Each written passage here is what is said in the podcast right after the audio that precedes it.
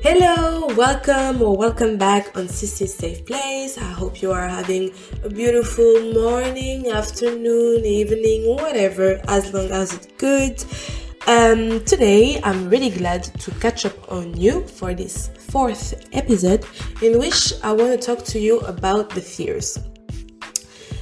I want to talk to you about the fears because um, I have a take that I hope will help someone or that can help someone that you know if you share this episode with um, this person.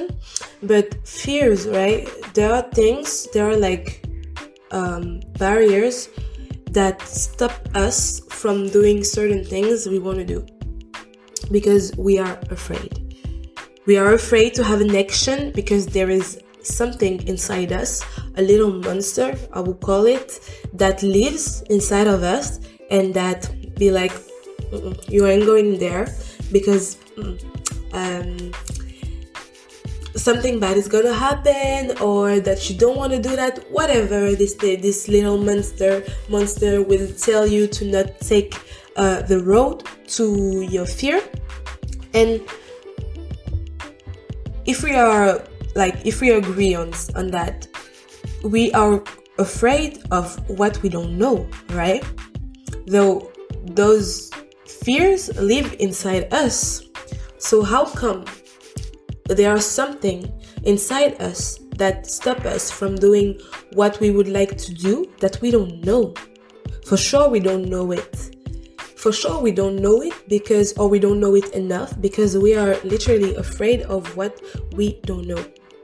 If we are afraid of the reaction of people or whatever that's another topic that i will um, that i will um, talk to you about in another video.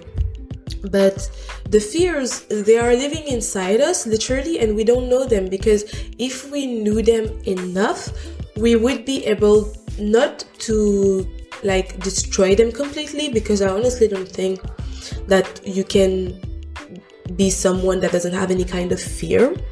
Well, the world is huge, I know, but I still think that it it might be one one one kind of a flex to to not have any fear.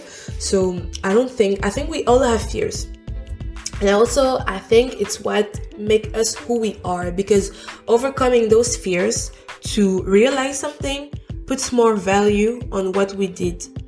Um, like if you're someone that is very afraid to speak in public and that you you speak in public I think it has even more value that you did that that someone that is very uh, at ease with the with the people and that loves to do at, do that sorry.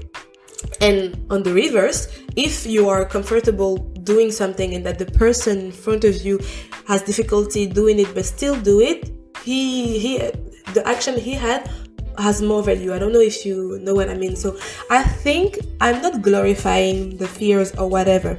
I'm just saying that we cannot destroy it. I don't think we can destroy it but this is something we can discuss on my other um, social networks.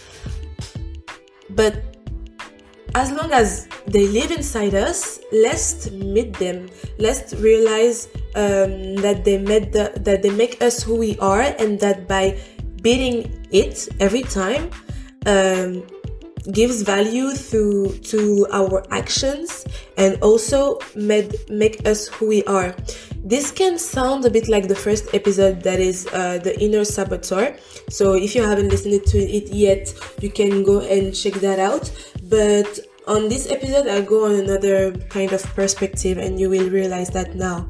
So, get to know our fear, right? Because we want to know uh, our fear to be able to don't feel to not feel this this um, feeling again to be able to realize what we want to realize even though there is something inside us that scare us well first part is what is the fear would it be i don't know to to to be rejected, to be left alone, or whatever. For instance, okay, so why are you afraid to be left alone?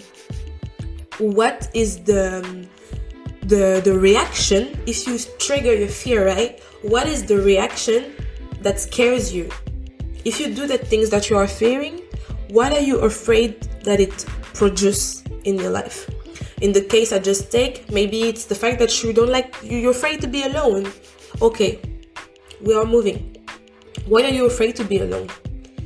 Since for instance in this example we are all complete people i'm talking in a very uh healthy can we say healthy like i'm talking on a very human um kind of way. I'm not talking on a spiritual kind of way. I'm not talking on a religious kind of way because it's a very important topic for me as well, and I don't want to mix anything. So I'm talking as human being, as a so, in the society society kind of way, not a religious kind of way. Okay, we are complete people. We don't need another human being to feel us to to be complete you know so you should be able to to be by your side so where come like when you you are alone you should be able to chill with yourself and be comfortable with yourself and don't need to to have somebody else to be able to feel good you know so where is that like fear of being like with yourself coming from and this is where it gets deeper um, this is where um, personal development can can end. Like for me, it's good to realize those things through self development, to personal development.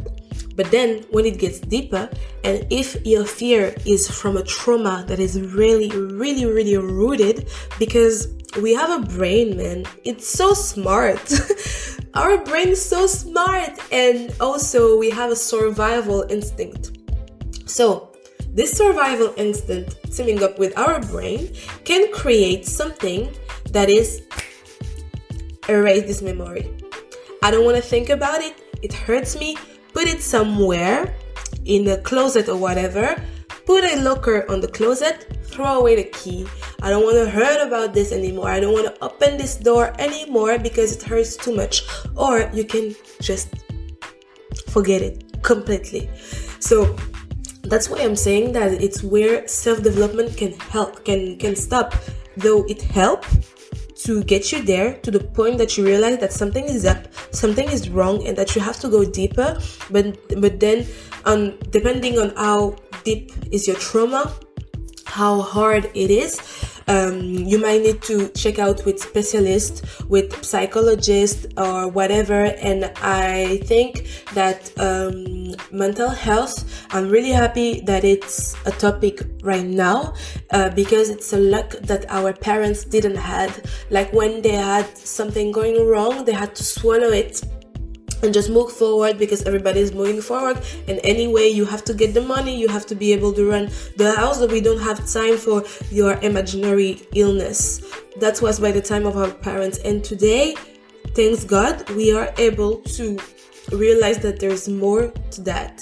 So it's a great thing that uh, the the consultations to uh, psychologic uh, psych, uh, psychologists and everything are more and more taken because they can help us to go through our brain, our trauma.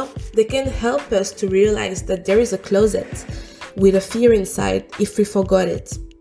They can help us because sometimes we know the closet is here, but we don't want to open it. We don't have the strength to the strength, sorry, to open the, the closet because we just know how much it hurts and we don't want to be hurt. So the fact to go and talk to a psychologist can help you either to realize there's a closet and explore it gently to check out what's the trauma or it can be um, clinical support to be to help you through the the the, the process of opening the closet.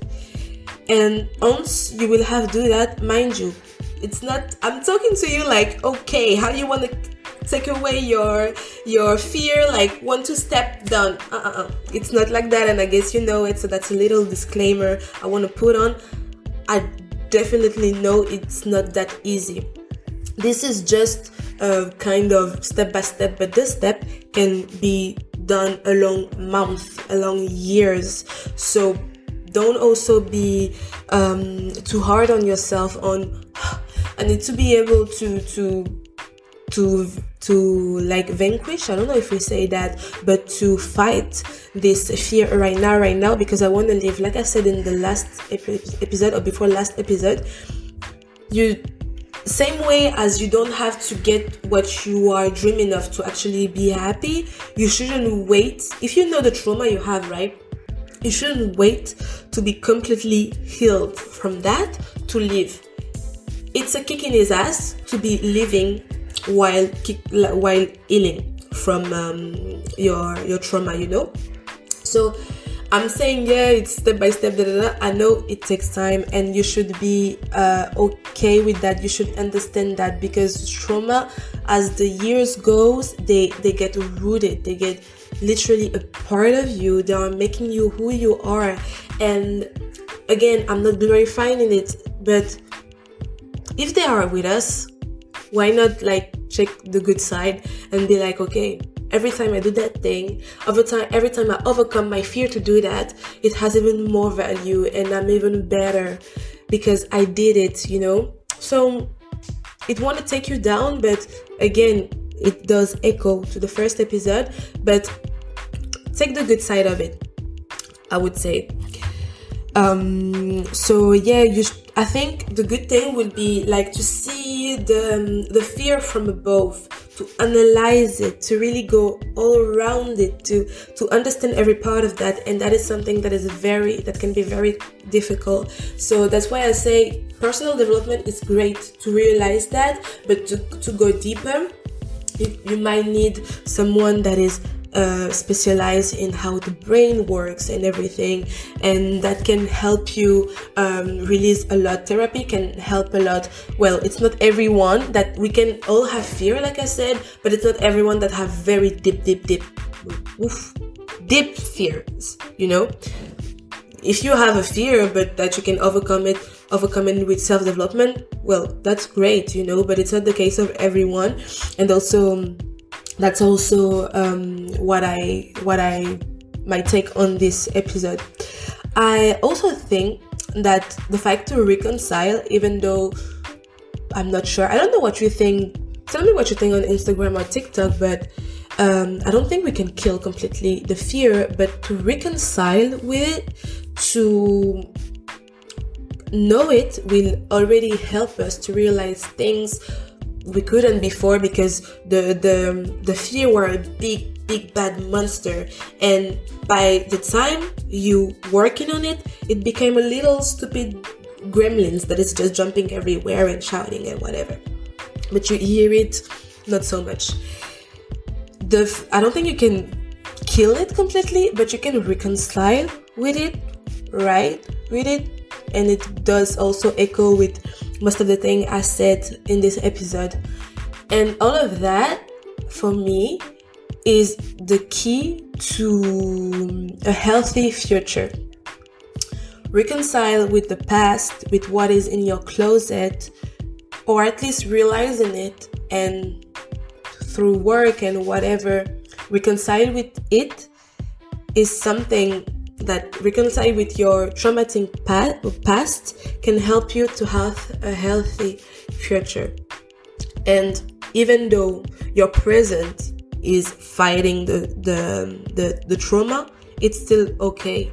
As long as you are fighting the trauma and living your life, and that you are happy with the actions you are taking and not being out there regretting action you would have liked to take, it's still better it's um it's still better. Like as long as you you are reconciling with your past while in the present fighting against your trauma to have a healthy future for me it works.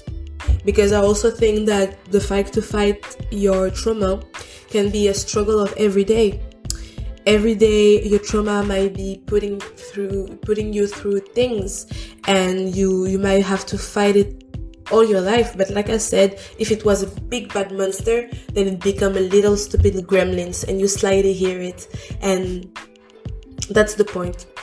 That's for me one of the key for a healthy future to reconcile with your traumatic past. I really hope uh, that it helped you that it has resonate with you and really if you know someone that it could help don't hesitate to send this uh, episode for me the greatest thing that make the thing that make me the most the happy it's to help through those episodes so i hope it was the case or that you enjoyed the moment um, I see you in the next episode and have a good time while doing what you were doing while listening to this episode. Bye!